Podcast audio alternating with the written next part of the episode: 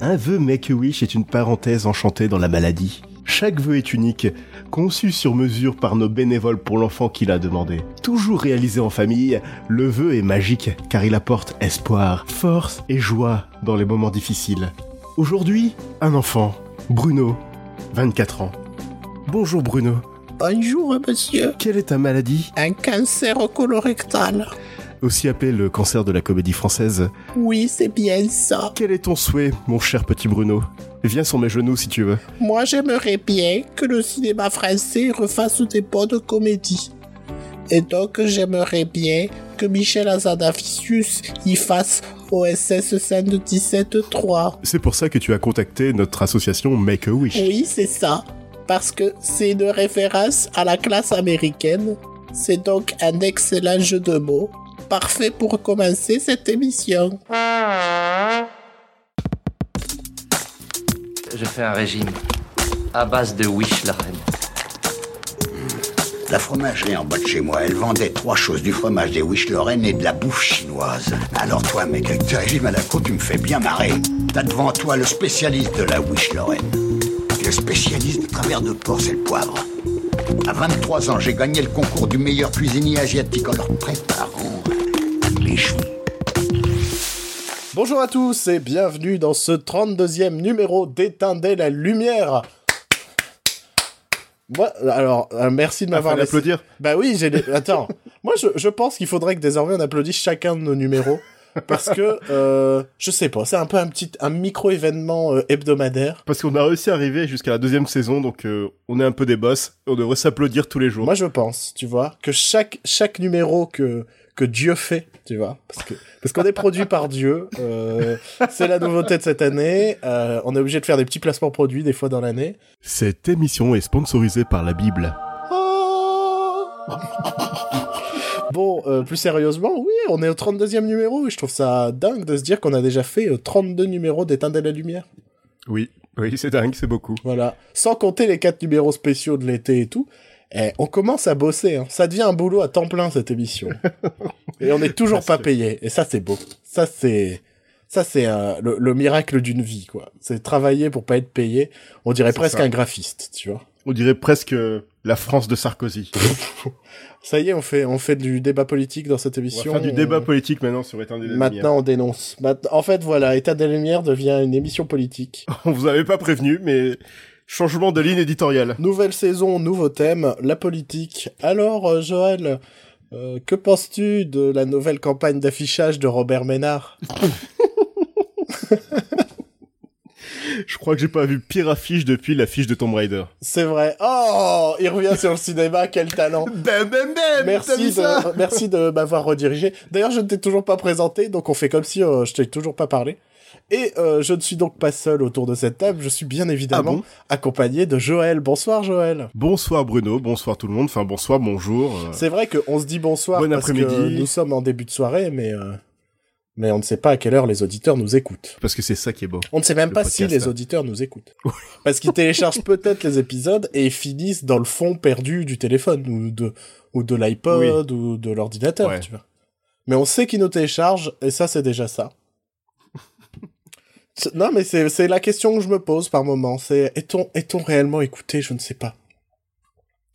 Alors Qu'est-ce que tu disais J'écoutais pas. Voilà. Chers auditeurs, je, je- j'espère que Joël aura laissé cet extrait d'émission pour que, ensemble, vous partagiez ma peine. Parce que l'émission laisse à penser que je suis l'homme bruyant, l'homme qui fait des blagues de merde tout au cours de l'émission et, et un peu le tonton, le tonton à moitié raciste euh, durant un repas de Noël. Qui touche un petit peu sa nièce euh, un peu trop près. Là, c'est devient... Voilà, bah, vous avez encore une énième preuve qu'en réalité, ce tonton raciste, c'est Joël. c'est la deuxième saison, tout ça devient trop dark. Ouais, non, mais on fait... on- En gros, c'est ça. On sait... C'est comme une suite de films, faut que ce soit plus sombre, un peu plus sale, Plus- mais on refait ouais. la même chose quand même que dans la saison 1. Plus gros, plus bruyant, plus sombre. Bon, on va peut-être commencer cette émission? Oui, quand tu veux. Merci, Joël. Euh... Je t'en prie. Alors, émission un peu particulière cette semaine, j'ai envie de dire. Ah bon? Ouais, c'est... Il paraît. Il- Enfin, Je, ne te dis pas encore pourquoi c'est une émission particulière, mais c'est une émission particulière. euh, puisque euh, très peu, très peu de news à se mettre sous la dent euh, en ce moment. C'est un peu, euh, c'est un peu tristesse, mais en même temps, tu sais ce que je me dis, on n'a pas checké les news du cinéma français. Il y avait peut-être des trucs là-dedans, mais comme on, C'est a- vrai qu'on on- on s'était dit qu'on devait prendre l'habitude de regarder les Ouais. news des- de- du cinéma français à chaque fois, mais à chaque fois on oublie. C'est déjà bien. Aujourd'hui, on va parler d'un film français. Oui. Oh, oh. Ce qui est, ce qui est, ce qui est très rare dans ce, dans ce, dans ce podcast. Donc, Une comédie? une comédie française. Donc, attention, Point d'interrogation? Ne, ne spoil pas trop la critique, Joël. Hein, un petit peu, laisse un petit peu de suspense. Donc oui, c'est vrai qu'on n'a pas checké les news françaises, mais c'est pas grave. Euh, on se rattrapera une prochaine fois. Euh, très peu de news aux États-Unis parce qu'en ce moment il y a aussi un, un gros festival canadien. Euh, mais qui en fait euh, attire euh, tout le conglomérat journalistique américain, euh, Mhm. qui est le Toronto Independent Film Festival, je crois. Quel accent non, mais écoute, j'ai travaillé huit mois avec Elton John. cette chute, cette chute, cette blague n'a pas de chute, justement. Euh, ça me surprend que, que ce festival ne fait pas les jeux de mots comme les coiffeurs en France, tu vois. Oh non, on va pas commencer avec ça. Je Ouais. pense que tout le monde fait déjà les vannes sur les coiffeurs qui font des, des jeux de mots de merde. bah, moi, j'en veux... Non, mais je pense qu'il y a des choses à faire. non, mais... Et, et en gros, ce, ce festival euh, ciné, moi, je- sincèrement, je pense que c'est peut-être le festival qui me donne le plus envie. Euh, au-delà de Cannes, au-delà de tout ça, je- moi, euh, il y a toujours de grosses pépites à TIFF.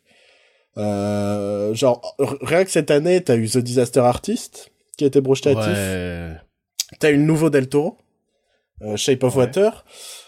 T'as eu, t'as eu le nouveau film du réalisateur de Bourbaiser de Bruges, euh, Ouais. dont le titre est compliqué. Enfin, c'est euh, Three Billboards euh, Outside, je sais pas quoi. Enfin, en gros, c'est trois pancartes à, à la sortie d'une ville, tu vois. Ça peut être traduit Ouais. comme ça. Euh, t'as le nouveau Georges Clooney qui a pas l'air ouf ouf. Euh, t'as eu euh, le premier film réalisé par, Ara- par Aaron Sorkin, Ouais. donc euh, grand scénariste américain qui fait beaucoup de masterclass justement sur l'écriture. Mhm. Euh, T'as eu le nouveau euh, Jonathan Dayton et Valérie Faris, donc euh, les, les, Ouais. les scénaristes réalisateurs de euh, Little Miss Sunshine et Elle s'appelle Ruby. Donc Ouais. deux très bons films, donc on te dit le troisième, sachant qu'en plus il y a euh, Steve Carell et Emma Stone. Battle of Sexes? Ouais, ça ne peut qu'être euh, pas mal, je suppose. Ouais. Euh, je crois qu'hier, il y a une projection de The Upside. Et euh, The Upside, c'est la version américaine d'Intouchable. Ils l'ont appelé comme ça? Ouais, apparemment. Ouais, apparemment, ça s'appelle comme ça. Et, euh, et apparemment, c'était pas dégueulasse. Ah Les premiers avis sont vraiment, bah, c'était une, ça peut être un film qui marche bien, quoi. Euh, Ah ouais, c'est réalisé par Neil Burger qui avait fait Limitless, donc un Ouais. film qui n'a rien à voir avec, euh, Aucun rapport, ouais. avec euh, Intouchable. Mais euh, il y a eu une projection hier. Enfin, il y a toujours, c'est, c'est, alors, il y a un truc qui est un peu, toujours un peu gênant, c'est le côté indépendant de Toronto Independent Film Festival, parce que beaucoup de films en fait sont de l'Indiewood, c'est-à-dire euh, c'est les branches indépendantes de grosses firmes telles que la Fox. Ouais.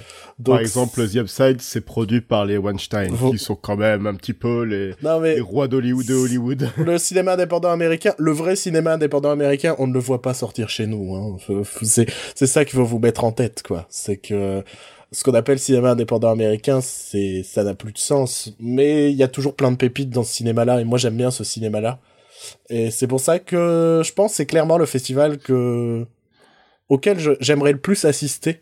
Euh, Mhm. si euh, si des gérants euh, du Toronto Indie Film Festival Nous écoute. nous écoutent et peuvent nous envoyer des invitations pour la saison 3, euh, on serait pas contre, quoi.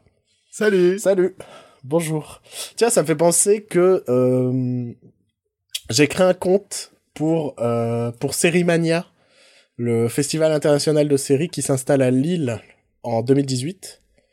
Et euh, je me suis déjà créé un compte, on peut pas encore euh, demander des... euh, comment? Des passes ou ce genre de choses, mais je vais Des tenter. accréditations? Voilà, des accrèdes, merci. Mais Ah, excuse-moi, j'ai un bonbon pour la, un bonbon pour la gorge, là, je suis désolé. merci Joël. Merci. Je vois ton investissement dans cette émission. Mais, Non, mais je t'écoute. mais, je je vais tenter une demande d'accred euh, cette année pour euh, Mhm. Sérimania. On sait jamais, on sait jamais. Histoire de pouvoir peut-être euh, choper euh, des épisodes en avant-première de, de, de- Tu, vas- tu vas pouvoir te frotter à la jambe de Damon Lindelof. Ah bah ça, mais attends. euh, Ce week-end, c'était les Emmy. Au moment où nous nous enregistrons. Bah, de toute façon, euh, l'épisode sort mercredi, donc euh, ce, ce sera toujours encore euh, le week-end. Si je meurs pas entre deux. Oui, si tu ne meurs pas entre deux. Mais euh, et moi, je reste le cœur brisé du fait que The Leftovers a eu aucune nomination. quoi. C'est genre la série qui n'existe pas. Et ça, ça, ça, ça me, voilà, ça me peinera toujours de me dire que The Leftovers. En même temps, les Emmy ont invité aussi Sean Spicer, donc euh, l'ancien Ouais. porte-parole de Donald Trump. Donc je sais pas si vraiment c'est une bonne, euh, ça, bonne en fait, représentation de ce qu'est la télévision française euh, américaine. Je pense surtout ce qui est ce qui est compliqué, c'est que c'était euh, Stephen Colbert qui anime. Mhm. Et c'est quand même un fervent critique de Donald Trump. Et il s'est retrouvé à faire ce beat avec Sean Spicer, quoi. Qui a quand même menti pour Donald Trump. Et Voilà, on avait dit qu'on parlerait pas de politique. non mais j'ai, je sais pas si les gens ont forcément vu l'extrait parce qu'en France on en parle assez peu des émis, on parle des résultats et c'est tout. Euh, ça m'a mis très mal à l'aise de voir ça. Il y a vraiment eu ce côté, euh, mais attends, euh, tu passes ton temps à critiquer Donald Trump et maintenant sur scène il y a Sean Spicer et et genre maintenant il participe à la vanne avec tout le monde quoi. Ouais, Sauf qu'il y a ouais. personne qui veut qu'il soit dans la vanne. C'est comme si Florent Philippot commençait à faire des vannes euh, Sur- César. Mais ouais, sur le Front National, tu vois. Genre, tu fais Ouais. venir Florian Philippot, il fait, oh là là, le Front National. euh, C'est vraiment que des nazis, hein. Ah, lol. Non, il Ouais, viendrait une habillé en nazi, tu vois. Bonjour, je suis Florian Philippot. Donc, on vous tient au courant. Si jamais j'obtiens les accrèdes, forcément, j'en parlerai et, euh, et on verra ce qu'on en fait. ça se trouve, on n'ira pas. Enfin, moi, ça va, je suis à côté de Jo- Joël, c'est plus difficile. Très peu de news. On a fini euh, la semaine dernière l'enregistrement de notre épisode et je crois que quelques heures plus tard, on a appris que J.J. Abrams réalisera Star Wars 9. Ouais, ouais, vraiment, il y a des habitudes qui changent pas. Ça, c'est vraiment euh, un petit peu notre poisse euh, internationale. Et euh, C'est vrai qu'on avait annoncé la semaine dernière que Colin Trevorrow était viré et ouais, je me suis rendu après Je l'enregistrement. me suis rendu compte en plus qu'on n'a même pas. euh, Là, c'est vraiment le podcast qui, qui fait mal son boulot. On n'a même pas essayé de théoriser sur qui pourrait prendre la place de Colin Trevorrow, tout ça. C'est vrai. Euh, J'imagine bien J.J. Abrams reprendre sa ouais, place. moi aussi. Franchement, franchement, ouais. je dirais JJ Abrams. Franchement, Ça si ça arrive, ça me ferait plaisir, mais j'aurais quelques réservations dessus. Alors, par contre, en vrai, euh, vous pouvez checker, mais on, on nous avait posé la question sur Twitter et j'avais répondu euh, JJ Abrams à l'époque. Mhm, C'est vrai. Parce que pour moi, c'était le plus logique dans le sens où euh, c'était en mode euh, le mec il a fait le taf et et je pense que ce sera le mec le plus efficace pour ce boulot-là de reprendre Ouais, le travail s'il est de bien encadré, enfin, ouais. S'il est bien encadré par l'équipe de scénario, enfin de scénaristes, et, euh, Kathleen Kennedy, ça devrait bien se passer. Par contre, on a vu qu'ils sont en train de réécrire. Oui, donc ils ont complètement euh, bazardé le scénario de Colin Trevorrow. donc je me demande s'ils vont pas supprimer la scène qu'il avait demandé, qu'il avait demandé sais à Ryan Johnson d'ajouter dans le dans le 8. Mais j'aimerais savoir ce ce qu'ils souhaitaient rajouter maintenant. Tu vois Oui, euh, ouais. J'aimerais Ouais, savoir euh, là où il allait emmener son histoire, quoi. Mhm. Je pense que il y avait des Jedi encore plus forts que les Jedi. Il y avait Chris Pratt qui chevauchait le Mark Hamill Le Mark Hamill, on dirait que t- avec c'est un croisement entre un Marcassin et Mark Hamill. C'est le Mark Hamill. Il imite très bien le Joker d'ailleurs.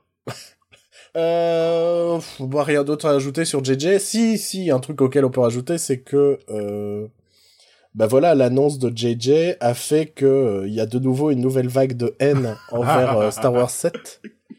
Et on ne peut oui. pas, on ne peut pas laisser passer ça sous silence. Non, non, non, non, non, non, non. C'est non. D'ailleurs, on a, on, on commence à, à défendre JJ. Ouais. Je le dis clairement. Non, mais clairement, enfin, à un moment, euh, revoyez euh, la trilogie de George Lucas, euh, revoyez, enfin, déjà, revoyez-vous au moment où Star Wars 7 est sorti, vous étiez quand même content, quoi. c'est vraiment, euh, ça c'est, euh, oh, putain, on va encore parler de Red Letter Media cette semaine, mais ça m'a rappelé, euh, je, je sais plus si c'est dans une de leurs reviews euh, autour de Star Wars, mais où ils montrent les réactions des gens qui sortent de Star Wars épisode 1 et que tout le monde est en mode putain c'était génial c'était le meilleur film quoi Il y en avait un qui disait c'était de la merde. Ouais, et ce mec là était précurseur par contre Ouais, ce mec là tu sens qu'il était pas euh, chamboulé Mhm. mais euh, non mais Star Wars 7 je pense qu'on a dans le podcast on, on avait dit que c'était euh, Non, on faisait pas déjà, on faisait pas encore le podcast à l'époque. Mais on est revenu dessus au moment de Rogue One. Clairement, clairement, c'est une redite de ce qu'était Star Wars 4, mais en même temps, c'était le but, en fait. Le but, c'était de redonner l'âme de Star Wars, en fait. C'est une redite, mais c'est pas un remake. C'est les mêmes Non. thèmes, mais c'est pas la même histoire. Le but, c'était de redonner l'âme Star Wars. Et c'est un truc qu'on voyait déjà dans l'épisode euh, 1 de, bah, de Star Wars. Parce qu'on peut dire aussi qu'au final, c'est exactement la même histoire que euh, Un Nouvel Espoir, hein, si on veut partir sur le même, euh, la même argumentation de... Mais, mais de façon, euh, Star Wars, c'est basé sur, sur le mythe du héros, quoi. Oui. Donc ils vont pas non plus te chambouler les trucs, quoi. non, mais c'est vrai, ils vont forcément te refaire ces scènes que t'as déjà vues, ce sentiment déjà vu. Harry Potter, c'est Star Wars, quoi. Et Star Wars, c'est la forteresse, la forteresse cachée d'Akira Kurosawa. La plus, enfin, le Seigneur des Anneaux, c'est Star Wars. Ce, ce sont des œuvres tellement, enfin, infiniment basées sur le, sur le mythe du héros, quoi. Avatar, c'est Star Wars. Non. Sauf qu'à un moment, il y, a un gros- il y a un gros robot avec un gros couteau. Putain. Ce film a fait 3 milliards Pourquoi, pourquoi à chaque fois on parle d'Avatar? J'ai l'impression que, je- j'ai l'impression que, que Avatar c'est un peu notre, notre haine obligatoire dans chaque épisode. Je pense qu'on l'a plus cité que Luc Besson. Non, je pense pas, non. Euh, Alors, cher auditeur euh, hyper attentif, toi qui euh, prends note euh, toutes nos émissions, j'aimerais que tu nous dises si on a plus cité Luc Besson ou Avatar. Voilà. Je veux ça demain à 8h dans mon bureau. Voilà. Merci. Donc voilà, rien à rajouter sur JJ. Je pense que le taf Non, sera je bien suis fait. content. Enfin, seul problème que j'ai avec JJ, c'est que avec Star Trek Into Darkness, euh, il nous avait montré qu'il savait pas trop faire des suites. Mhm. En tout cas, euh, c'était un petit peu, euh, je vais pas dire raté, mais c'était pas non plus euh, la folie. Moi, j'ai beaucoup de mal avec ce Star Trek. J'ai vraiment... J'avais revu les deux premiers avant la sortie du Ouais. 3, et le deuxième, j'y arrive pas, quoi. Il y a un, Pourtant, ça commence bien, mais après. il y a un truc qui n'est pas là. Il y a ce côté, tu, tu, tu, tu, tu revis les mêmes scènes que dans le premier, en moins bien, Ouais. tu vois. mhm. Et le mystère est mal, est mal foutu aussi, quoi. Le, le... Après, ça a été écrit par euh, le duo Orsi et Kurtzman. Ouais. Donc euh, Kurtzman à qui l'on doit. Ouais, mais euh, JJ la a quand même validé le scénar, quoi. Ouais. Ouais. Il avait peut-être pas la foi. Je sais pas. Peut-être pas l'envie. Peut-être fait ça pour Peut-être l'argent. pas l'en- Bah ouais. Mais ça, c'est aussi un truc qui fait peur. Par contre, un chouïa quand même par rapport à Star Wars 9, c'est qu'il avait pas forcément l'envie. Mhm. Mhm. Donc, euh, à voir. euh, Il avait, il avait pas forcément l'envie de le faire, hein, si pour le 7. Oui, oui, certes. Bah, en même temps, c'est. C'est chaud, quoi. On te contacte. Tu vois, genre Spielberg a toujours dit qu'il ne veut rien. Pas jamais toucher à Star Wars, tu vois. Euh, parce que. Je pense quoi que tu fasses, les gens seront pas contents. Mais en fait, c'est simple, en fait. Dès le moment qu'une œuvre atteint un statut. Ça, euh, ça, si tu fais une scène à la fin de ton film avec euh, Dark Vador qui tue plein de gens, alors là, tout le monde se, se chie dessus. Parce- Et tout le monde déclare que c'est le meilleur Star Wars Parce de que tous t'as les une temps. scène cool. Ouais. Mais, euh, mais, euh, comment dire?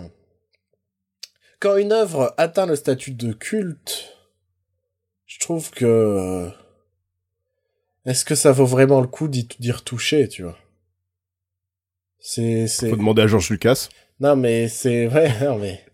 C'est vraiment compliqué. C'est vraiment... Parce qu'on a eu des preuves de remake qui étaient bien, tu vois. Mais c'est parce qu'ils changent des choses ou où ils apportent de nouvelles choses à une œuvre qui est culte que Ouais. beaucoup de de de réadaptations de tout ça ne veulent ne veulent pas apporter forcément quelque chose de neuf ou alors ils apportent des choses qui n'ont pas de sens genre quand tu fais les bronzés 3 et que t'en fais un slasher quoi. J'avais oublié ça. non mais voilà c'est genre on s'est dit putain putain les gens ils veulent un bronzé 3 on va leur faire un slasher et genre que nos nos personnages dans les deux premiers, c'est monsieur et madame tout le monde, et là, dans les trois, c'est des caricatures. Ça fait genre, c'est les mêmes, c'est la même équipe qui fait le film, mais ils ont pas compris ce qui avait marché à l'époque et Et, et- et à la fin, on fait une critique sur les migrants. c'était ça les bronzés 3 À la fin, ils se réveillent sur la plage et ils sont, euh, il y a plein de migrants qui arrivent et ils se font passer, enfin, vu qu'ils ont plus leurs papiers, ils se font rejeter par les flics et tout. Putain, mais tu connais le film par cœur, je l'ai pas. Moi, c'est simple, je l'avais vu à sa sortie en screener, tu vois. je ne l'ai pas vu depuis, ça m'a suffi. Je me suis dit bon, c'est bon. je suis rassasié, c'est fini. Bah écoute, toi, tu te souvenais qu'il y avait des slash, qu'il y avait un, un tueur en série. Ah, parce moi, que moi, ça m'avait mar... Mais c'est même pas un tueur en série, elle griffe les visages. Oh mon dieu. Non, mais c'était nul à chier. Et je, je sais même plus pourquoi. Enfin, un, un chef-d'œuvre, un chef-d'œuvre.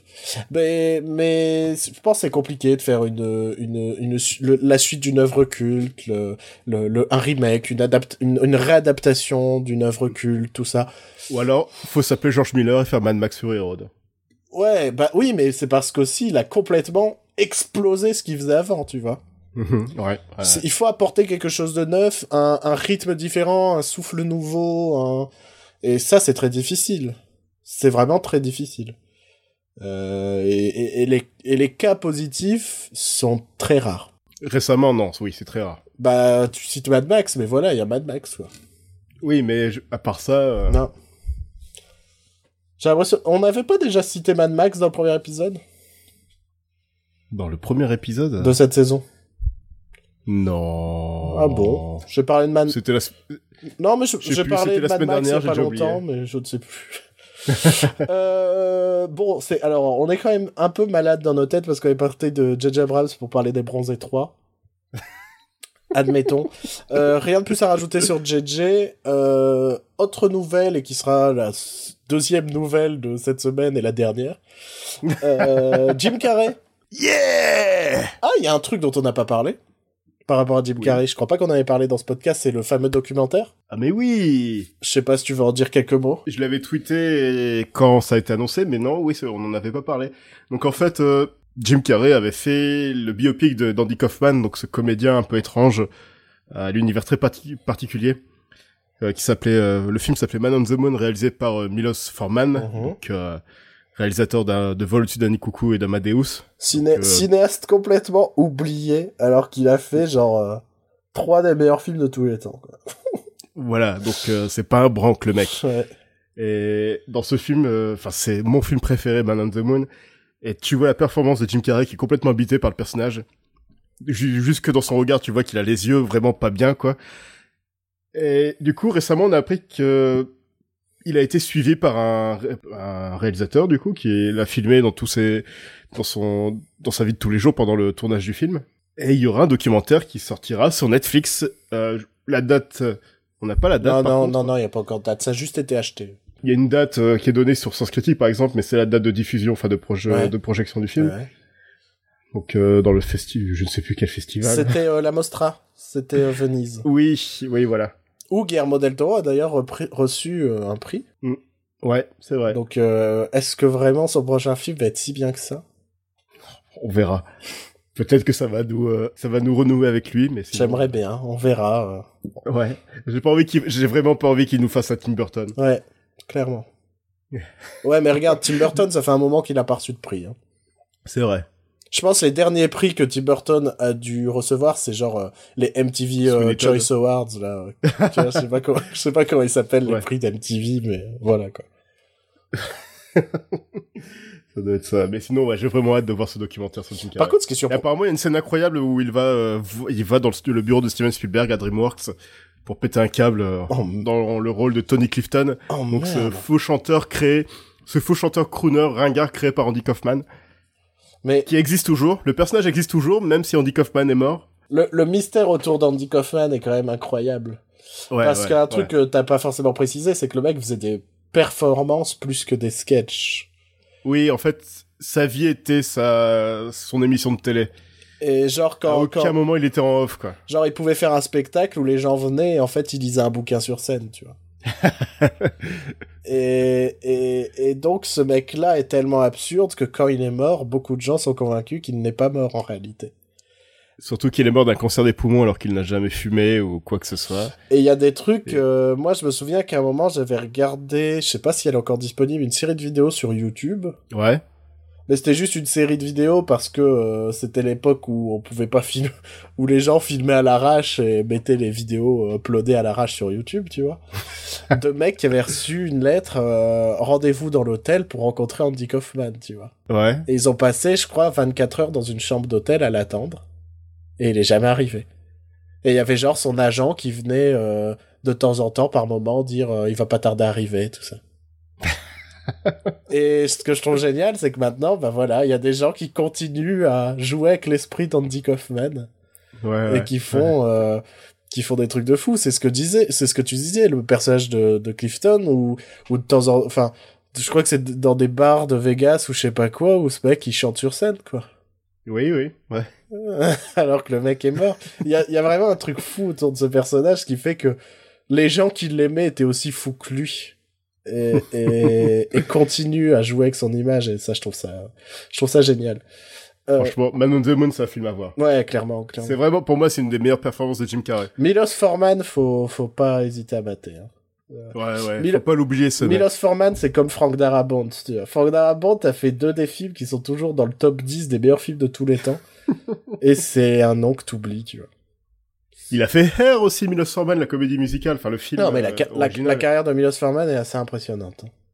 Ouais, ouais. Mais, euh, mais je, je sais pas. Il y a, il y, a, il y a des gens surcotés, il y a vraiment des gens sous-cotés, et Milos Forman en fait partie. Euh, donc, autre nouvelle autour de Jim Carrey. Euh, Oui. Il va, comment?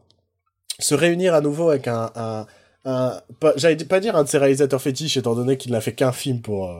avec lui. Un film et un court-métrage. Oui, ouais, ouais. Et le court-métrage avec Eric et Ramsey. C'est ça. Il existe quelque part un court-métrage avec Jim Carrey et Rick Ramsey. Bon, Ouais, euh, ouais. ça dure peut-être une minute trente, je crois. C'est... Mais ça en vaut la peine. mais c'est très bizarre, mais c'est, c'est sympa. et donc, les... Donc, ce réalisateur, c'est Michel Gondry. Je n'avais pas précisé. Oui. Et les Bah deux oui. se retrouvent pour une série pour Showtime. Euh, Oui. Donc, Showtime, c'est du bon comme du moins bon. Donc, euh, on verra. Bah, Ouais. bah là, ça restera Gondry derrière, tout ça, donc bon. Ouais, ouais. T'as regardé Twin Peaks? Non, bah non, j'ai toujours, j'ai toujours pas fini la saison 2, moi. Ah oui. Sauf qu'elle a quitté Netflix maintenant, je crois. D'ailleurs, ça serait bien d'avoir un site quelque part qui nous annonce un- les départs et les Bah, arrivées sur en fait, Netflix. c'est mis sur Netflix, c'est marqué, mais euh, c'est pas hyper bien fait. bah oui, voilà. C'est, c'est, il faut aller sur la page du film et c'est marqué, t'as une petite Ouais. date, genre, euh, disparaît euh, telle date. Mais... Ouais, je vois par exemple le site Joblo qui annonce Joblo slash film qui annonce euh, à chaque fois les départs et les arrivées, Ouais. mais sur le catalogue américain. Et il faudrait qu'on ait ça en. France, mais je sais pas si, euh, ça existe peut-être. Moi, moi, je connais un site qui s'appelle What's New on Netflix, mais qui te dit juste Ouais, mais c'est pas très arrivait. clair, hein. Ouais, et, ça te met juste ce qui arrivait le jour où tu regardes, quoi. Ouais, voilà, c'est pas, C'est pas, c'est pas super C'est pas super bien fait. Il faudra un truc où on peut voir à l'avance ce qui va arriver. Je suis d'accord. Euh... Alors, c'était une belle aparté qui fait que j'ai oublié de quoi en parler. Showtime et Michel Gondry. Michel, Gond- Michel Gondry, Jim Carrey. Euh, de ce que, de ce que j'ai compris, Jim Carrey jouera un, un animateur télé euh, d'une émission Mhm. pour enfants qui est aussi euh, multimillionnaire, tout ça, qui, qui, qui a vraiment tout. Je crois qu'il y a même son groupe d'émissions télé, enfin, enfin un, un mec riche quoi, qui est aussi animateur de télé pour enfants et euh, Ouais. qui un jour euh, voit son monde s'écrouler, sa famille partir, tout ça, et se met aussi à perdre un peu de sa santé mentale au fur et à mesure. Mhm. Et je sais pas pourquoi, mais j'imagine un mélange très chelou entre euh, peut-être euh, du euh, du pioui, tu vois, Ouais, ouais. et euh, je sais pas, un drame euh, un drame vraiment dramatique. Une descente aux enfers d'un mec. Non, mais j'essaye de trouver. Donc euh, du Pee-wee avec la vie de Paul Rubens. Bah ouais, à peu près, ouais. Non, mais tu vois, ce mélange vraiment entre le drame, bah, étant donné que ça va être Gondry, et étant donné le pitch de... Tu vois, il serait pas animateur d'émission pour enfants pour rien, tu vois ce que je veux dire? Ouais. C'est que ça va servir dans l'esthétique de la série. Et dans... Je sais pas, j'imagine que des fois, il voit sa femme et c'est une poupée, tu vois. Non, mais... je Surtout réalisé par ouais, Michel Gondry, ça peut être vraiment. euh, Voilà, je me dis, on va forcément partir un peu en sucette. Je suis très curieux. Vu le casting, je pense que ça va être une mini-série, quoi. Que- Quelques épisodes, juste le temps d'une saison. Ouais. Bah, je pense qu'il a fait ça pour Showtime parce qu'il a fait sa série aussi, euh, Jim Carrey, euh, Ah, la produ... Euh, I'm Dying Happier. ouais, qui apparemment est pas ouf. Ouais. Sur le- l'essor de la... du stand-up dans les années 70, quelque chose comme ça. Voilà, c'est ça, oui. Et je pense qu'il a peut-être une bonne relation avec Showtime pour qu'il Il y a puisse. peut-être un contrat, faire- Ouais. Parce que des fois, on se dit, bah merde, pourquoi ils continuent de faire des films pour tel studio, tout ça? Souvent, c'est des contrats, hein. C'est genre, euh, c'est signé pour 5 films, je dois faire 5 films, sinon je leur dois des sous, hein. Donc, euh, il a peut-être un contrat de plusieurs séries. Si c'est lui qui a contacté Gondry, tout ça en mode, euh, enfin, je sais pas comment s'est passé le projet, mais euh, Gondry, je le voyais pas aller vers la télévision, tu vois. Ouais. Donc je pense que c'est Bah, Jim Carrey non plus, en fait. Je hein. pense qu'ils ont eu vraiment une idée ensemble et ils se sont dit, euh, on y va. Je suis, Mhm. je suis très curieux. Ça me, ça me donne très envie, surtout que, bah, Gondry et, et Jim Carrey, c'est Eternal Sunshine et, euh, C'est un film parfait. c'est quand même le film qui a fait, euh, qui, qui a réellement fait connaître Gondry, je dirais. Même s'il Ouais, avait bossé ouais. avant, ça a vraiment euh, fait un... En fait, j'ai envie de dire imploser ou exploser, mais dans les deux sens, le terme est pas bon, je pense. non, mais tu vois, imploser, j'imagine plus que tu te détruis toi-même. Et exploser, c'est que tu te détruis quand même, tu vois. Que moi, je veux dire, euh, c'est son, c'est son, c'est son image publique, quoi, qui s'est un peu euh, révélée. Bah, il est devenu plus connu, c'est sûr. Ouais. Donc euh, ouais, moi ça me ça me donne bien envie. Carrément. Oh là là, des barres de rire cette émission. Ta-la-ta. Hashtag fait des jeux de mots comme Joël. Euh, bon bah voilà, on a un peu parlé des news. Je tiens à préciser que euh, Des deux news. Quoi? Ouais, des deux news. Des deux news. Euh, je tiens à préciser qu'on avait annoncé l'arrivée d'une nouvelle chronique. Ce se fera pas encore cette semaine. On attend de cumuler un peu pas mal de films. Il y a déjà pas mal de, de participations. On a Ouais, franchement, ça fait plaisir à On voir. a une bonne dizaine de participations, ce qui va nous permettre de Presque faire 20 euh, même. ouais, ce qui va nous permettre de faire une une, une bonne séquence. Euh, Mhm. Mais euh, mais Joël se sentait pas pas de pas d'humeur quoi. Euh, oui, je suis encore un petit peu malade, donc... Euh... Il était il était pas trac. Donc ce nouveau segment arrivera probablement dans la prochaine émission. Ne vous en faites pas, on n'a pas oublié. Ne, ne, ne finissez pas le podcast en, en se disant bah alors ils ont pas fait le nouveau segment. ne vous en faites pas, ça arrive. Il y a plein de nouveaux segments qui arrivent, il y a plein de nouvelles choses, on vous promet. Ça, ça bosse en cachette. hein. On ne dit rien, mais ça bosse. Il y a une vidéo qui a été postée sur notre page YouTube. C'est vrai, fait, mais euh, ça on l'a pas partagé, on est des génies. On l'a pas vraiment il faut, partagé, il on faut est qu'on- trop Il faut fort. qu'on partage un peu plus. euh. Il faut qu'on embauche un community manager, Oh. celui de Sens Critique. Oh non Tu veux parler vite fait de community manager? Non mais je pense que c'est un peu le métier du community manager aujourd'hui, c'est de choper des tweets en anglais, de les traduire en français et, et de pas si... Sou- Déjà, un- je pense que quand tu postules pour un métier de community manager, faut marquer dans ta lettre de motivation que tu promets de ne pas citer les sources. J'ai l'impression que c'est un peu la norme, quoi. C'est tu postes une image qui est pas à toi, mais tu mets pas les sources. Tu postes un fan art sans poster les sources. Il y en a qui font l'effort. Euh, je vois notamment, je crois que c'est le le Twitter d'un site comme jeuxvideo.com qui, lorsqu'ils postent des fan art, mettent les sources. Ouais. Et s'ils n'ont pas les sources, ils demandent aux gens de mettre les sources en commentaire. Qui a fait ça avec euh, deux smileys qui pleurent de rire? Je sais pas. non mais je vois pas. Non, c'est ça, c'est les mêmes que je déteste. Genre, Ah, d'accord. qui a fait ça? Ah non, oui, ça. Et en fait, c'est un moyen de pas citer la source aussi. Ouais, bah en fait c'est un moyen de poser ça sur le hat parce que de plus en plus maintenant quand on pose une image sur internet, on est obligé de signer ou un truc comme ça pour éviter de se faire piquer. Et je pense Ouais. que les maintenant les gens rajoutent des smileys histoire de cacher les trucs quoi. ça devient ça devient terrible. Ça devient Ouais. vraiment euh, tu poses une image, tu sais pas où tu la retrouves quoi. J'aimerais bien transformer notre page Facebook en agrégateur de mèmes aussi. Ouais. Peut-être qu'on aura plus de likes que de gens qu'on connaît pas. Ouais, ouais, ouais. Oui, parce que on- moi, je, moi, alors j'en ai déjà fait un, un statut Facebook. C'est un peu l'émission du n'importe quoi cette semaine. On va pas vous mentir, mais c'est parce qu'on n'a pas grand chose dont, dont on peut parler cette semaine. Vous en faites pas. Mais Après, on va c'est parler. une émission décousue, une émission révolutionnaire, Ouais, on va- une émission qui qui transforme les codes, qui, On casse les qui codes. bouscule. parce qu'en fait, on n'aime pas le podcast, donc on fait de l'anti-podcast. Enfin, Voilà, on vous ça. expliquera dans quelques minutes. Mais euh, cette semaine sur euh, sur Facebook, je me suis permis de mettre un statut parce que euh, on va pas se mentir, Facebook nous a offert un bon d'achat publicitaire. Oui, Et on s'est dit, bah c'est cool. Euh, ça, enfin, il y a peut-être des gens qui vont découvrir notre podcast grâce à ça. Et donc, bah, on a utilisé ce, ce, ce, ce bon d'achat publicitaire.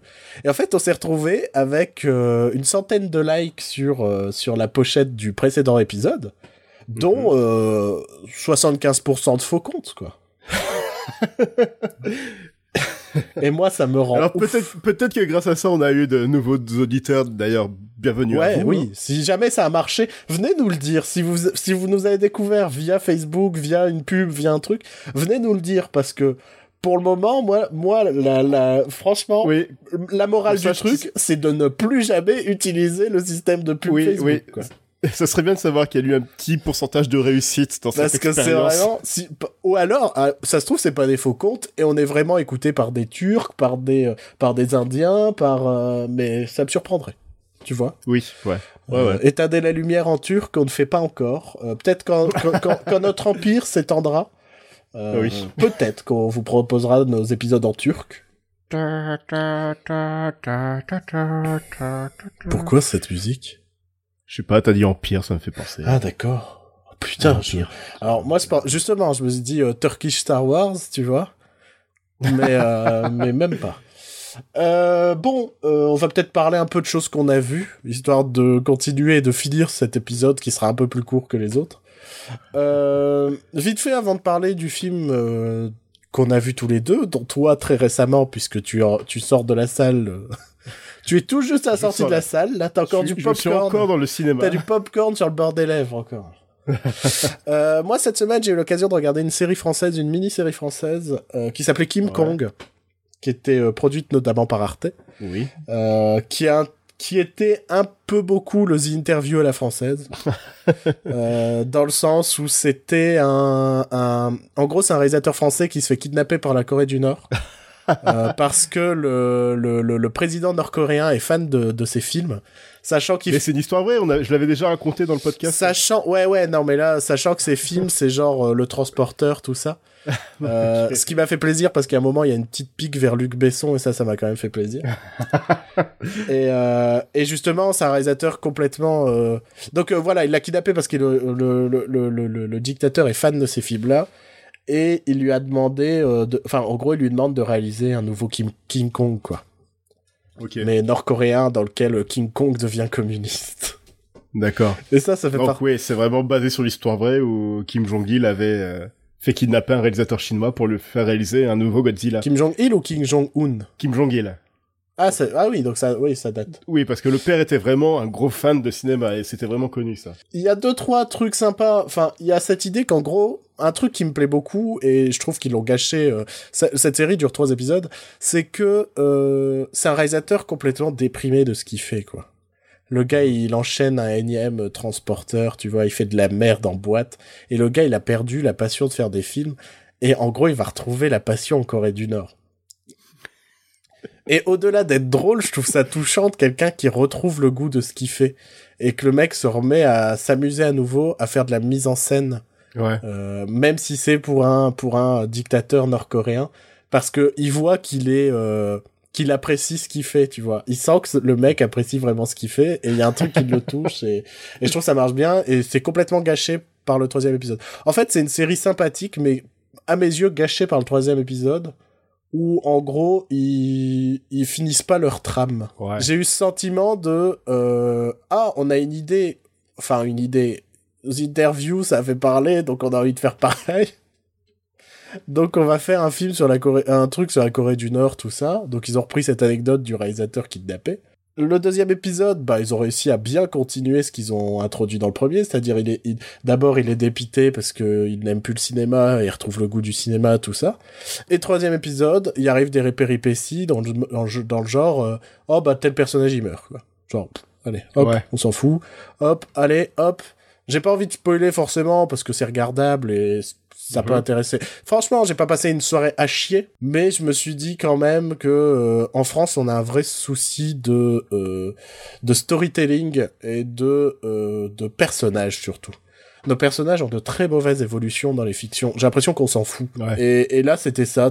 Le personnage, il évolue dans l'épisode 2 et il arrête d'évoluer. Et donc, c'était sympatoche. Il y avait un effort de mise en scène, malgré le fait que tu sens qu'il n'y a pas un énorme budget. Euh, je dirais un des défauts, un peu, qui est compréhensible, mais qui m'a un peu fait tiquer, c'est qu'à aucun moment c'est dit que c'est la Corée du Nord, et à aucun moment c'est dit que c'est le Kim Jong. Ouais. En gros, euh, ils parlent tous mandarin et et c'est tous des acteurs chinois, mais je pense que c'était pas c'était plus simple de trouver des franco euh, des sino français, de comment franco-chinois, je sais pas comment on dit. Mais euh, je pense que c'est pas c'était plus simple de trouver ça. Mais Les Français d'ascendance chinoise. ouais, mais non, je crois que je crois qu'il y a vraiment des scènes tournées en Asie, il me semble. Deux trois scènes, pas pas tant que ça. À un moment, je me suis demandé si c'était pas la Thaïlande, mais on s'en fout.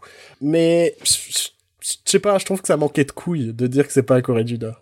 Surtout qu'après, le, le, le, le, le, le- ils se permettent de citer Trump, de citer Poutine, tout ça, Ouais, ouais. mais pas la Corée du Nord. Qu'est-ce que qu'est-ce qu'aurait pu faire la Corée du Nord contre la France à part euh, dévoiler toute la, bo- la boîte mail de, de Luc Besson Je sais pas.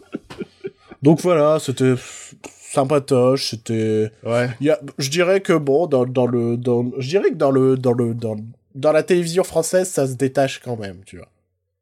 C'était pas parfait, quelques répliques marrantes, mais un très mauvais storytelling. Ok. Voilà. Donc, euh, je vais aller regarder scène de ménage à la place. Non, bah voilà, non, mais tu vois, tu compares à scène de ménage, tu fais quand même. Putain, c'est une Vandame, quoi. C'est un grand écart comme jamais. je, défendrai toujours un, un milliard de fois plus Kim Kong que scène de ménage. Même si je trouve que le troisième épisode est vraiment nul et gâche la série. Ok. Presque adulte alors? Oh putain. Je sais pas si les gens situent ce qui est presque adulte, étant donné que ça a été un énorme bide. euh, presque adulte, c'était euh, un format court qui avait été ach- acheté par TF1 avec euh, Norman, Cyprien et Natou, donc trois youtubeurs pour, euh, pour les gens qui ont plus de 30 ans. Donc en gros, tu dis à Norman, Cyprien et Natou qui sont Norman, Cyprien et Natou. Putain, c'est vrai qu'ils ont plus de 30 ans. hein. c'est vrai que... Waouh. Ouais, ok. Euh, Mais euh, putain, j'ai vu ça. C'est consensuel, déjà vu mille fois. et ina- Enfin, c'est c'est une tasse d'eau chaude. Ouais, et ça se voit à quel point leurs fans sont vraiment fans d'eux, parce que il y en a aucun qui est allé voir euh, pas très normal activité il y a quelques années, vu que ça fait un gros bid aussi. Mais en fait, c'est- je Euh. pense que c'est le, le, le souci du youtubeur. Ils veulent que le, que le youtubeur reste sur YouTube. Regarde, Norman a fait du stand-up, et depuis qu'il a fait du stand-up, il a jamais fait autant de vidéos sur YouTube. J'ai, euh, je sais plus, euh, je sais plus à qui j'ai regardé, mais euh, mais je crois qu'il a sorti autant de vidéos en un an qu'en quatre ans, je crois, un truc comme ça. Ouais, mais il faisait la pub de son stand-up aussi, non? Non, non, non, non, maintenant, non, mais maintenant, il fait plus du tout la pub de son stand-up, il fait plein, plein, plein, plein, plein de vidéos. Ouais, ouais. Tu vois? Et, Il était dans alibi.com aussi. ouais, mais voilà, ils ont des petits rôles, quoi. mais euh, je pense qu'il y a ce truc que on veut que le youtubeur reste youtubeur et qu'on Ouais. puisse regarder son travail gratuitement. Natou fait des VF dans les films, Ouais, dans les films d'animation. ouais, ouais, ouais. Ouais, ouais. On est bien avec notre YouTube français, je trouve. On n'est pas. Enfin, ça...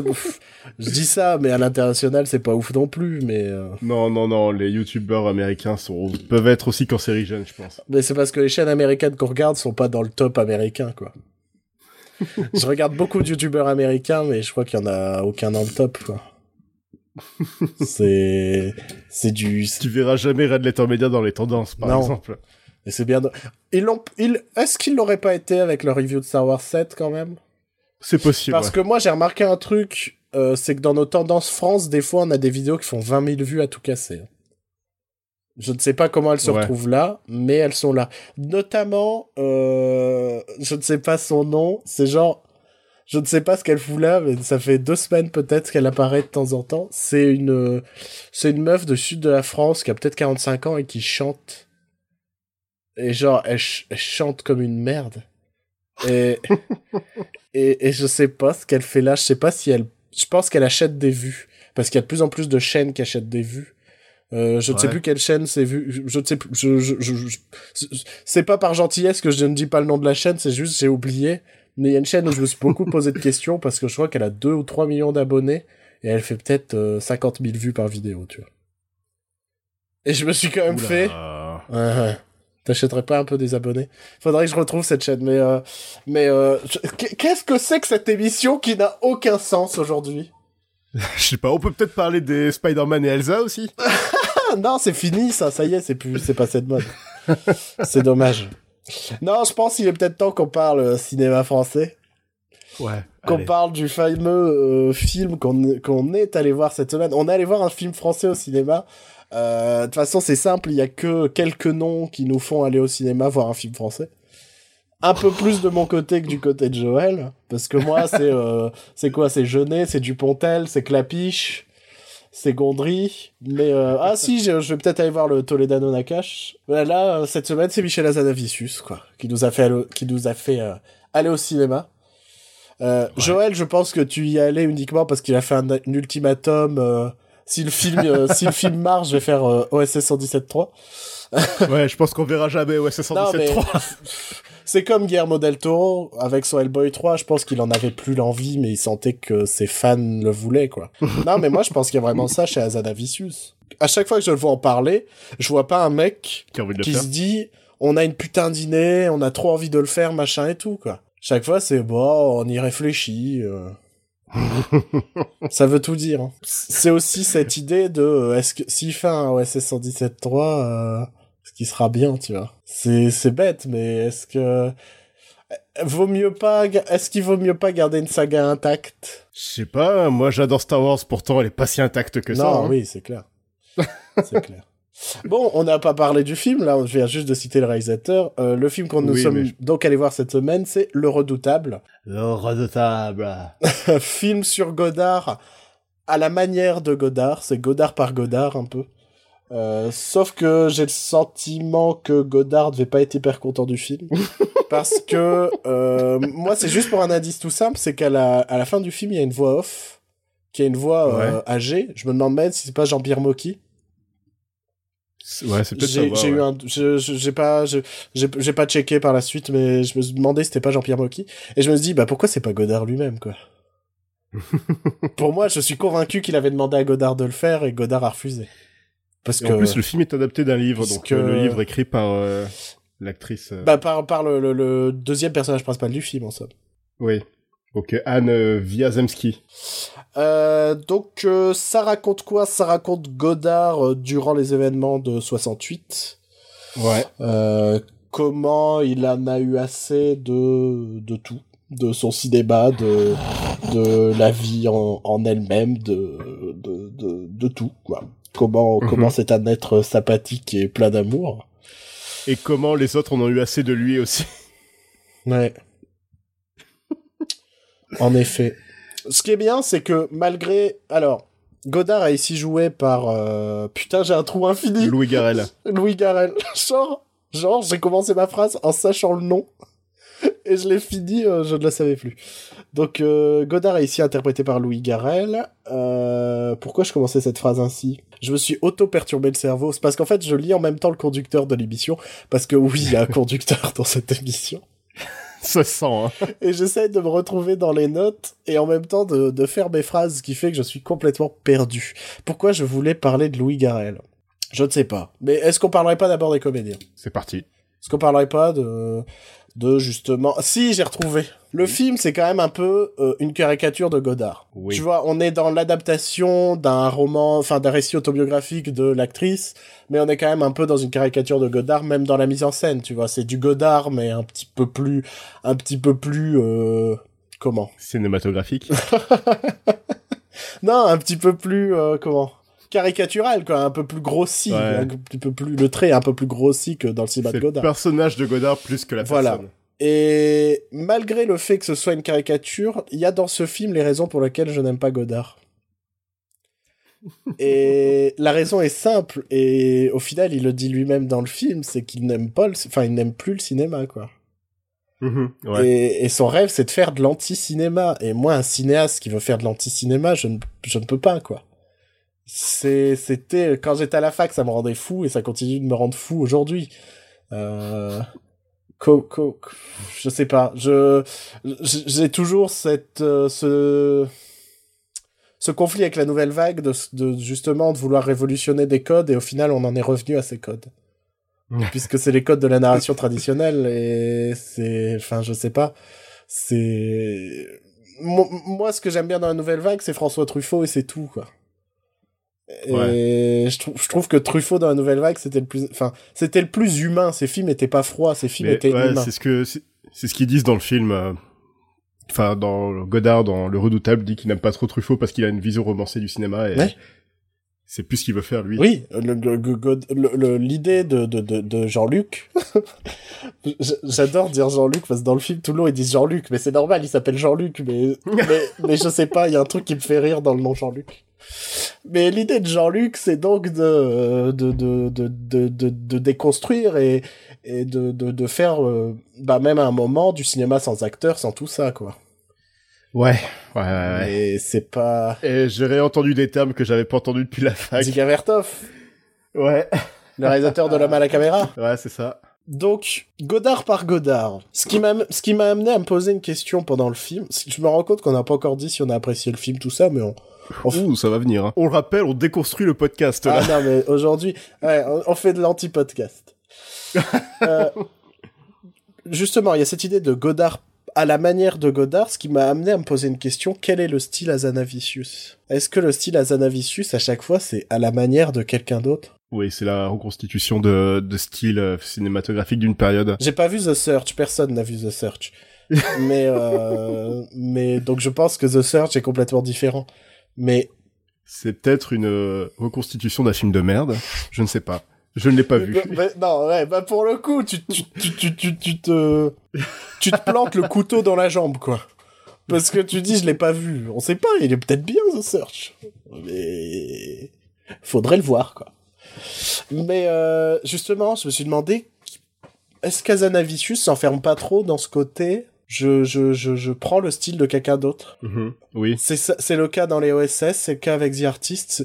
Le, le mec a fait la classe américaine où il a carrément fait un film avec des scènes d'autres films. Quel est donc le style euh, Azanavicius en fait? La technique. Ouais, clairement. Et là, c'est le truc qui m'a un peu frappé dans celui-là, c'est que la mise en scène n'avait pas de sens. Dans le sens où il faisait du Godard à la manière de Godard.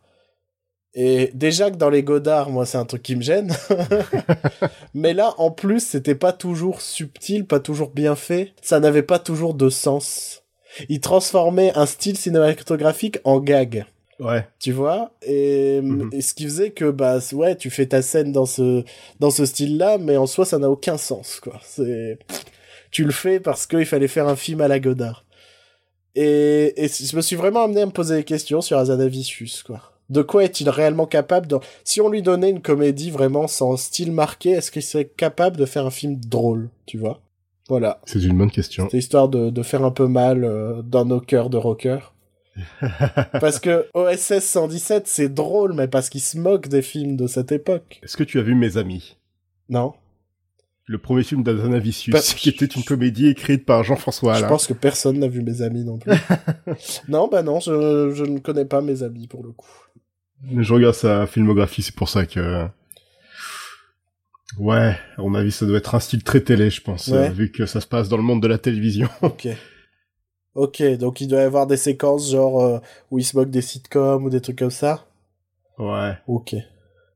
Non, mais ouais, je, je, je me pose des questions de est-il capable de faire rire sans jouer avec des codes? C'est un peu comme un, comme un Edgar Wright qui s'inspire beaucoup des codes, qui a un style très marqué. Ouais.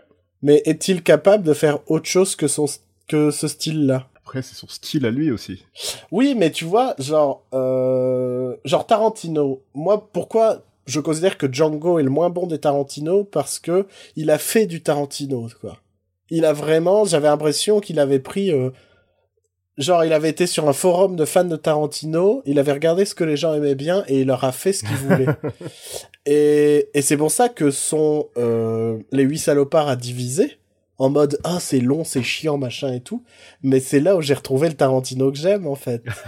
Parce que bah il a pris un risque il s'est dit je vais faire un huis clos de 3h15 euh, euh, c'est essentiellement du dialogue et la tension elle va être dingue et je vais faire de la mise en scène alors que tout se passe dans un chalet. Je vais essayer de faire qu'on n'est pas dans du chant contre chant tout ça.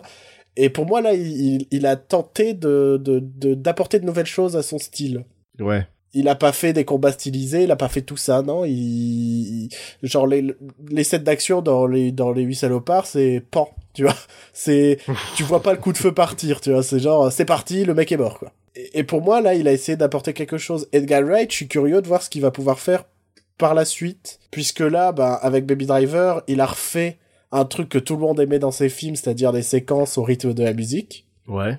qui est son style. Mais je, je me pose la question, peut-il faire autre chose? Parce qu'il y a des réalisateurs que j'aime parce que justement ils font des trucs très différents.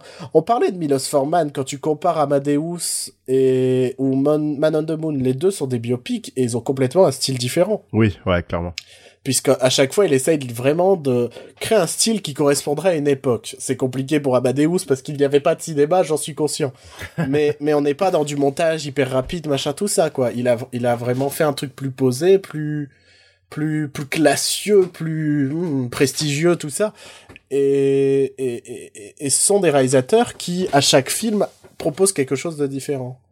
Un mec comme Danny Boyle, j'adore Danny Boyle parce qu'il est capable, même si un de ses films que j'aime pas, je me dis, bah, le prochain sera peut-être bon parce que tous ses films ne se ressemblent pas. Mhm. Il a fait du Ouais. film d'horreur, comme du film de SF, comme du euh, du euh, film à Oscar euh, pour faire pleurer les gens, quoi. Non, mais j'adore Slumdog Millionnaire, mais c'est du film à Oscar pour faire pleurer les gens. Azanavicius fait de la comédie hyper stylisée, C'est seul qui fait ça en France aussi. certes, oui. Enfin, c'est seul qui fait ça de manière assez euh, mainstream, j'ai envie de Ouais, dire. ouais. Après, on va pas se mentir, j'ai- pas full adoré le film. Euh, j'ai même euh, pas vraiment aimé, Mhm. mais C'est pas un mauvais film pour autant, je trouve. Non, J'ai clairement. pas trop aimé non plus, mais c'est pas un mauvais film. Il y a quand même Clairement. du travail derrière et ça, et ça c'est très rare. C'est- ça, c'est que c'est un film qui est... Tu, tu sens qu'il y a eu du travail. Ce qu'est-ce qui me dérange, c'est que cet aspect godardesque du film, mais ça, ça, il y peut rien. C'est parce que ma sensibilité, ma hein. sensibilité m'éloigne terriblement de Godard. Tu vois, faire, faire un film sur Godard à la manière de Godard et que j'apprécie pas particulièrement, c'est peut-être réussir, quoi. Donc là, on va, on, est conscient qu'on va choper euh, tous les tous les Godard fanboys euh, à, la gueule en mode vous n'aimez pas le cinéma si vous n'aimez pas Godard. Non, le mec se prétend faire de l'anti-cinéma, il le dit lui-même. Donc pour moi, il fait pas du cinéma, tu vois. Donc je sais pas. Ouais. Passe vraiment pour un gros con euh, dans ce film. Alors ça, c'est aussi toute une question. C'est à un moment, je me suis posé la question si le film est pro ou anti Godard, quoi. Ah, franchement, à la fin, j'avais, pensais vraiment. La fin que- est violente sur lui, quoi. Ah oui, c'est vraiment un gros connard toxique en fait, égocentrique. Enfin, selon le film. hein, Oui, enfin, oui, selon le selon film, et le film, livre. basé sur un bouquin, une nouvelle fois. Et en plus, c'est une caricature, quoi, le Godard du film. Oui. Euh, non, non, mais clairement, je, je, je me suis, à la fin du film, tu te poses vraiment la question. Moi, je pense qu'en fait, il est neutre. Je pense que, euh, Azanavicius a vraiment une fascination sur Godard, parce que Godard, c'est quand même le personnage du cinéma français, quoi. C'est vraiment, euh, Mhm. Le cinéma. c'est pas parce que je déteste Godard que je ne reconnais pas qu'il a quand même laissé une marque dans notre cinéma. Je n'aime pas cette marque-là, c'est comme je n'aime pas le néoréalisme. En fait, je, je n'aime pas ces mouvements cinématographiques qui ont décidé de faire de l'anti-cinéma. Mhm. Euh, on va me dire oui, bah t'es pro cinéma américain. Non, parce que dans ces à la- à l'époque, je comprends qu'il y ait eu la nouvelle vague, tu vois, ou ce genre de choses, parce que euh, dans ces époques-là, euh, tout était un peu trop formaté. Donc ils ont fait bouger les choses, mais ah, c'est trop compliqué. Je partirais dans plein de trucs, mais disons qu'il y aurait eu d'autres. Je pense que s'il n'y avait pas eu la nouvelle vague, en fait, il y aurait eu d'autres mouvements qui auraient fait bouger les choses, en fait. Et Ouais, que ouais, là, ouais. le, c'est juste que la nouvelle vague a été la première à, à lancer le mouvement et les autres ont suivi. Mais je pense que comme il y avait ces envies dans les autres pays, bah ce sera arrivé quand même. Quoi. Euh, Qu'est-ce que je voulais dire? Je ne sais pas. Peu... Je sais même plus ce que tu voulais Moi dire. C'est fou. C'est fou. Euh... Godard est un gros connard toxique. Ouais. Non, mais c'est bien. Ça peut, ça peut bien résumer. non, mais voilà, je, je, je, je... T'as pensé quoi de Louis Garrel dans le film? Il était très bon. Ouais. Enfin, en tout cas, dans son personnage de Godard, il était très bon. Ouais. Après, bon, euh... définir le film comme une comédie, je trouve ça un peu compliqué. En tout cas, il était marketé comme une comédie. Ouais, ouais, mais il y a des passages drôles ou qui se veulent drôles. J'ai pas trop aimé les gags euh, méta.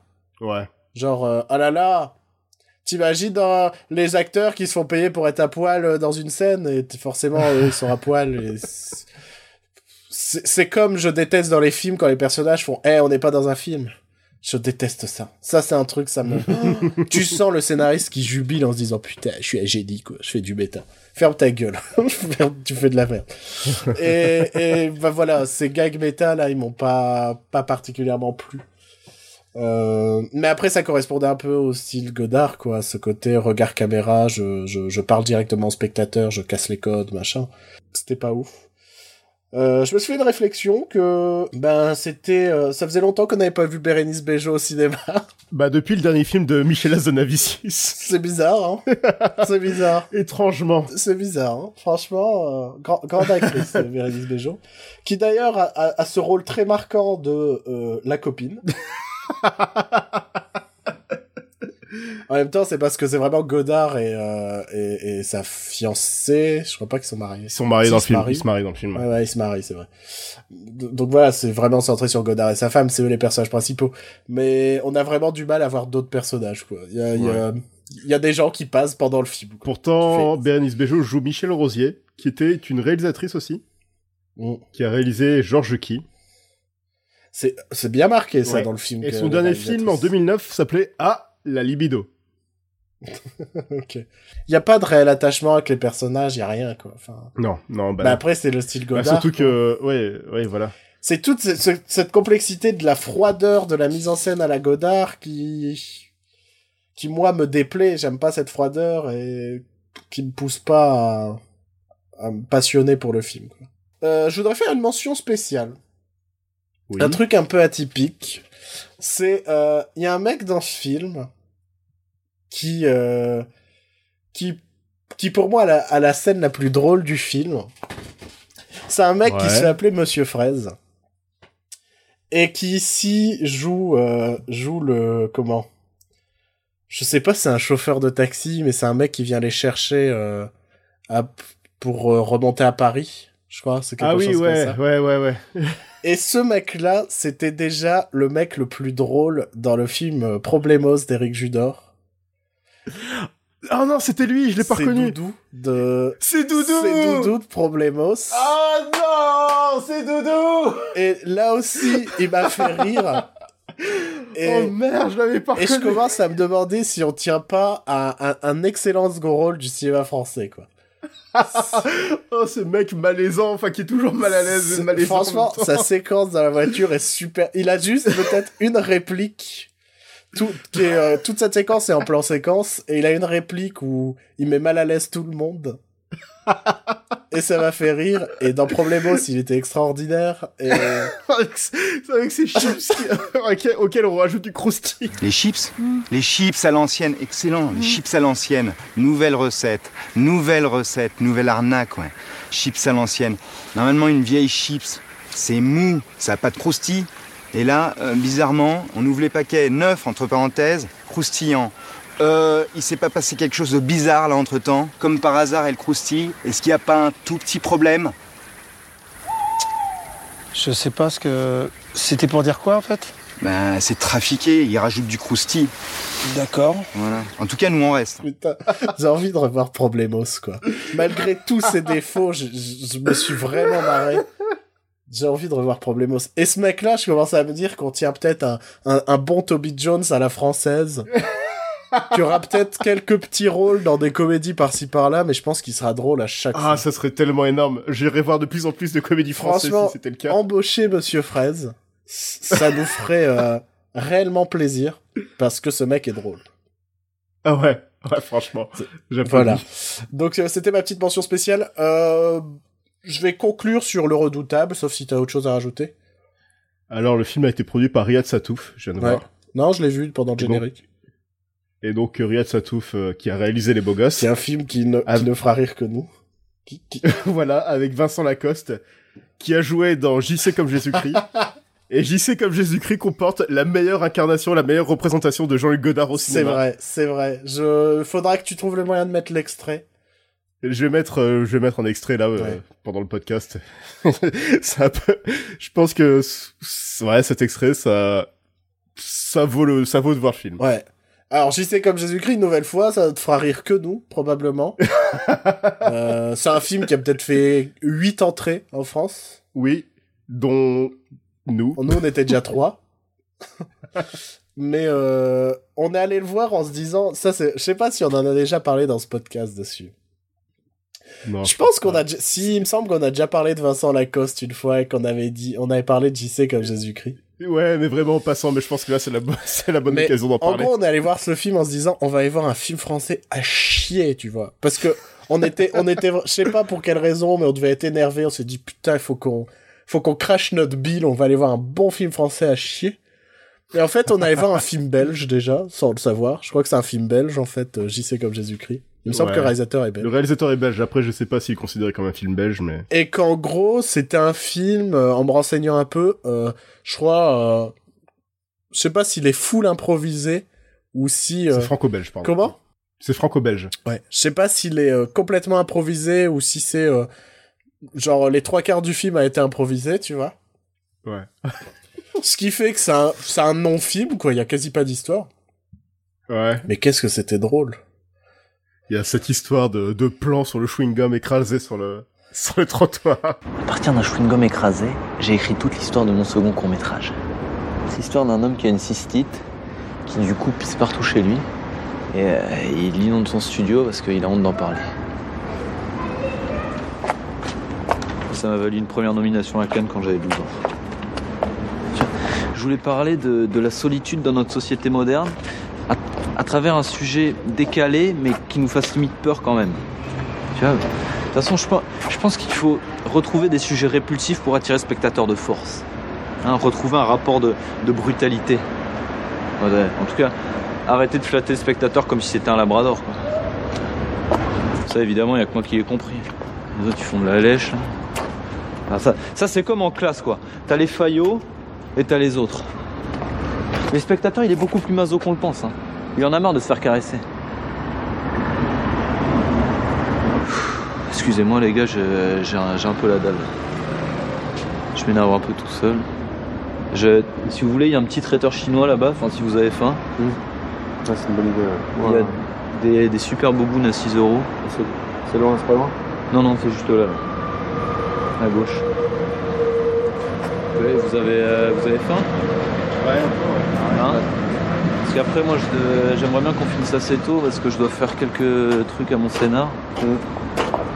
Euh, J'ai beaucoup aimé euh, ton analogie du Labrador avec le spectateur.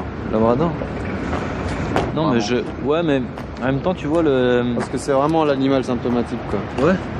Non, mais tu vois, enfin, franchement, le Labrador, je pense que ça représente assez bien un spectateur parce que c'est un. C'est assez gros, mais en même temps, c'est c'est petit, c'est bas, et c'est. euh, tu vois Ouais, j'aurais pu dire un caniche ou un. Enfin, tu vois. Non, c'est pas anodin. C'est pas anodin que t'aies choisi le Labrador, je pense. Non, mais tu vois, le Labrador, c'est un bien. espèce de, un espèce de gros toutou. Le Labrador, c'est un, c'est un gros toutou, mais tu vois, t'as envie de le caresser, quoi, tu vois. Il y a toute une histoire sur euh, un développement d'une comédie musicale sur Marc Dutroux.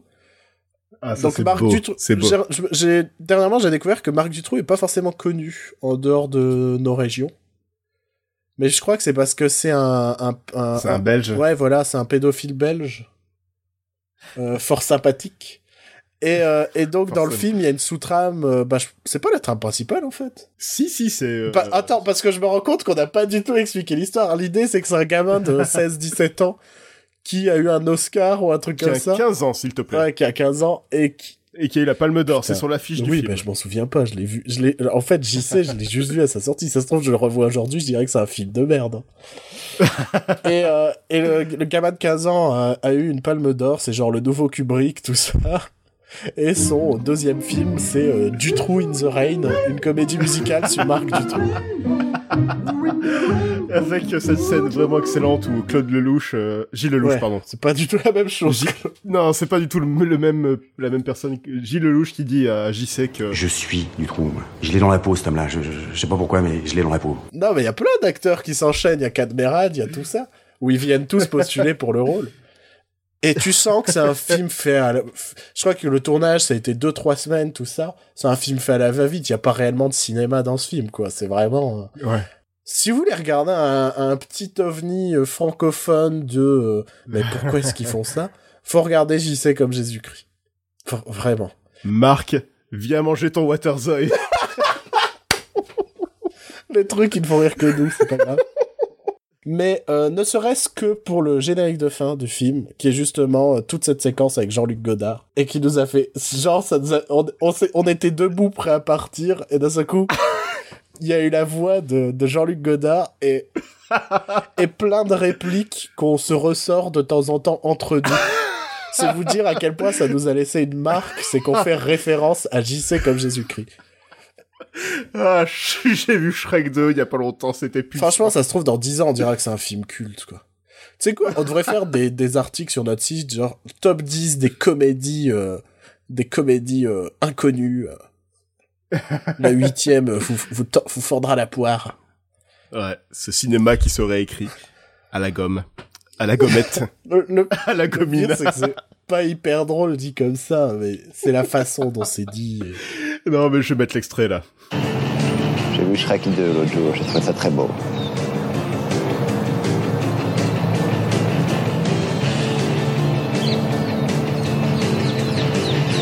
J'ai trouvé ça très puissant, cette écriture.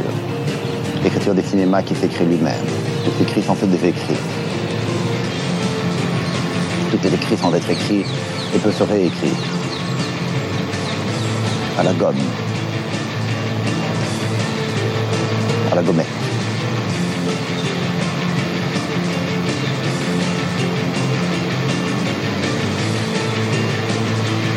ou à la gomina.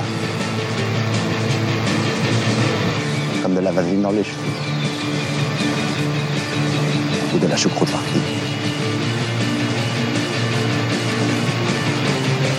Mon avis, tout le monde est sorti de la salle à cet endroit-là, donc on peut continuer à dire des conneries. Il n'y aura plus personne à ce moment-là. Saucisse.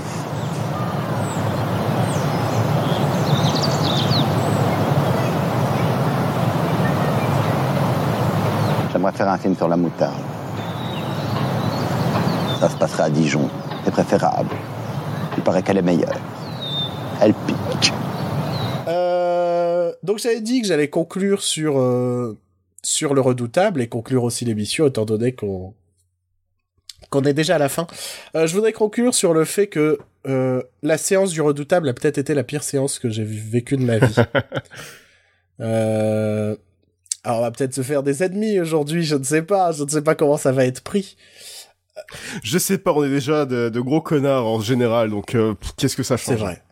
Mais disons que Joël et moi avons effectué des études similaires. On s'est connus euh, durant euh, notre euh, notre première année de, shabalabala. de, de- de faculté, de faculté, d'université. Et nous étions dans une dans une université euh, littéraire, pouvons-nous dire. Oui. De... Et dans même clairement nous dans des études littéraires puisque nous étions en histoire du cinéma. Et euh, et il y a ce genre de personnage qu'on imagine euh, en vous disant des étudiants littéraires. Euh, ce genre de mec euh, qui s'habille, euh, je sais pas, chez Emmaüs. et euh, qui se retrouve, euh, je sais pas, toujours à la BU pour fumer un joint en cachette. Et euh, pour parler euh, de l'intervention d'Alain Finkielkraut à la télévision, tu vois. Je sais pas, là j'invente. Et, et ben on a eu ça un peu dans notre salle de ciné, mais genre, je suis même convaincu que c'était des étudiants ciné, tant ils riaient, mais à chaque mention de euh, d'un truc de Jean-Luc Godard, tu vois. Mais genre, Ouais. ça riait pas genre, ça riait genre, J'ai compris cette référence exactement, exactement. C'était genre pour faire, moi je comprends. Regarde, il y a Stanley Oh là là Voilà, c'est les mêmes gens. Enfin non, c'est pas les mêmes gens, mais c'est la même C'est les mêmes réactions. C'est la même idée. Et euh, pareil, je pense que c'était des communistes, car à chaque mention d'un élément communiste, ça explosait de rire aussi. Ils se levaient, ils applaudissaient. Oui, Non, Mao Non, mais c'était genre, ah, il y a un livre sur Mao, c'était... Regarde, oh, il y a un livre sur Mao. Oh, je l'ai lu Et hier soir. Si vous voulez, on était dans, un, dans une toute petite salle de cinéma, et ils étaient juste derrière nous. Donc pas moyen de s'enfuir ailleurs, euh, dans la salle, tout ça. Pour se foutre de leur gueule. Ça a été compliqué. Ça a été compliqué. euh, c'est euh, cette, euh, je sais pas, le film fait 1h40, quelque chose comme ça, avec euh, ses commentaires derrière, ses rires, mais faux comme jamais, quoi. Juste pour se faire mousser soi-même en se disant, je suis vraiment un génie, quoi. Je comprends les références euh, à Jean-Luc Godard. Et par contre, dès qu'il y avait genre un peu euh, un personnage qui, critait, qui critiquait Jean-Luc Godard, tout ça, Ouais. c'était des petits oh, ou alors des Oh là là là. ah, tu vois. Ouais. Genre, euh, pas touche pas à mon Jean-Luc, tu vois. Oh putain. Et ça a été interminable. C'est, je te jure que, à un moment, j'ai fait semblant de rire, genre au milieu d'une scène random, ju- juste pour les troller, quoi. Juste pour faire, j'ai compris un truc que vous avez pas compris. Mais euh, c'était infernal. C'était infernal. C'était pire, je pense, que la petite vieille qui ouvre son paquet de bonbons très lentement, tu vois. Ouais. Je pense que sur une échelle de casse-couille au Encore, tu peux comprendre la petite vieille parce qu'elle est vieille, elle a besoin de elle, son- elle a plus, elle a plus de salive. Elle se Elle- dit, ah, je vais ouais. prendre un bonbon pour avoir Elle un a- peu de salive. Elle a, elle a besoin d'un peu de sucre dans son sang et tout. euh. Là, c'était vraiment euh, les- le groupe de 3-4 étudiants en cinéma qui venaient se faire mousser en disant nous qu'on prend les références à Jean-Luc Godard. C'était détestable. voilà. Donc, euh, si toi, tu es auditeur de, de État de la Lumière et que tu te reconnais dans ce portrait et que c'était peut-être toi dans la salle qui était derrière nous, va bien te faire foutre. Écoute d'autres podcasts. Va écouter, euh, non, ça se fait pas. Je voulais faire du name dropping de mauvaises émissions. Mais en vrai, j'en connais pas. Je- je- à ce jour, je connais pas un podcast à chier, quoi. Voilà. Mais c'est pas que j'en connais pas tant que ça. Ouais. Peut-être le Godard Podcast. Ouais, peut-être. Je sais pas si ça existe. Je sais pas. Le podcast Non, de ça nouvelle vague. juste Godard, mais ce serait G-O-D apostrophe A-R-T. Ah oui, ouais. Je pense qu'on peut s'arrêter là-dessus. Je pense qu'on s'est déjà fait suffisamment d'ennemis. euh, voilà, on a fait une émission sur euh, du cinéma français. Euh, Oui. La prochaine fois, ce sera l'année prochaine. j'aimerais bien un jour on fera peut-être des. Moi j'aimerais bien. Déjà j'aimerais bien qu'on ait de nouveaux invités dans ce podcast. Oui. Et euh, si possible, ce serait euh, euh, avec chaque invité faire une thématique autour d'un type de cinéma ou ce genre de choses. quoi. Oui. Bon, il faut, faut trouver les bons invités, mais euh, c'est à y réfléchir en tout cas. Ouais. Comme fait un peu Parlons Péloche. Je, ouais, mais est-ce qu'ils ont des invités euh, par Péloche? Je pense pas. C'est entre eux, quoi. Ils discutent d'un genre cinématographique. Oui, oui. Parce que tu vois, quand on a reçu euh, Maxime Robinet, on avait parlé un peu de cinéma d'horreur, tout ça. Mhm. On avait fini par parler de ça, puisque euh, il fait de la fiction sur, euh, sur ce thème. Ouais. Et, et je pense que ce serait sympa d'essayer de trouver des invités qui nous permettraient de parler euh, comédie française, euh, cinéma ouais. coréen, ce genre de choses. Voilà. Je te propose Robert Ménard. Très bien, très bien. Et avec lui, nous allons discuter de ses affiches. De, on va parler Euh. de Leni Riefenstahl. Ah mon dieu. D'ailleurs, on vous remercie hein, pour votre participation, une nouvelle fois pour votre participation dans Ouais. pour cette future chronique. Ça arrive la semaine prochaine. D'ici là, vous pouvez nous retrouver sur Facebook, Twitter et, euh, et plein d'autres adresses. Sur iTunes. S- Sur euh, 107.7 euh, dans- sur- quand vous êtes sur l'autoroute. Sur euh, Radio Campus. Radio Campus. Radio Campus. Du coup, euh, on est sur iTunes, on est sur SoundCloud. Euh, N'hésitez pas à laisser des petits avis, des petits commentaires, à partager, à, à dire ce que vous avez envie de dire. hein. Participer. Ouais, même si c'est pour gueuler, même si c'est pour donner votre avis sur un film, un truc. euh, Faisons vivre la page Facebook. Ensemble, tout devient possible. Deuxième référence à Sarkozy dans cette émission, je trouve ça beau. Je vais vous dire une chose, Madame Chazal. Oh putain. Ça y est, les mauvaises imitations. Oh merde, on a deux doigts des accents racistes. Il est temps qu'on mette fin à ce- au podcast de cette semaine. Je vous dis à la, semaine- à la semaine prochaine, puisque maintenant nous sommes dans un rythme régulier. On essaye, hein. Ouais, on essaye. Euh, à très bientôt. Oui. Plein de bisous. Voyez des films, regardez des trucs. Portez-vous bien. Man- Euh, Mangez des pommes. Écoutez. Putain de la lumière. crac, crac. Je suis, je suis euh, Jacques Chirac. A res, riš. Čau.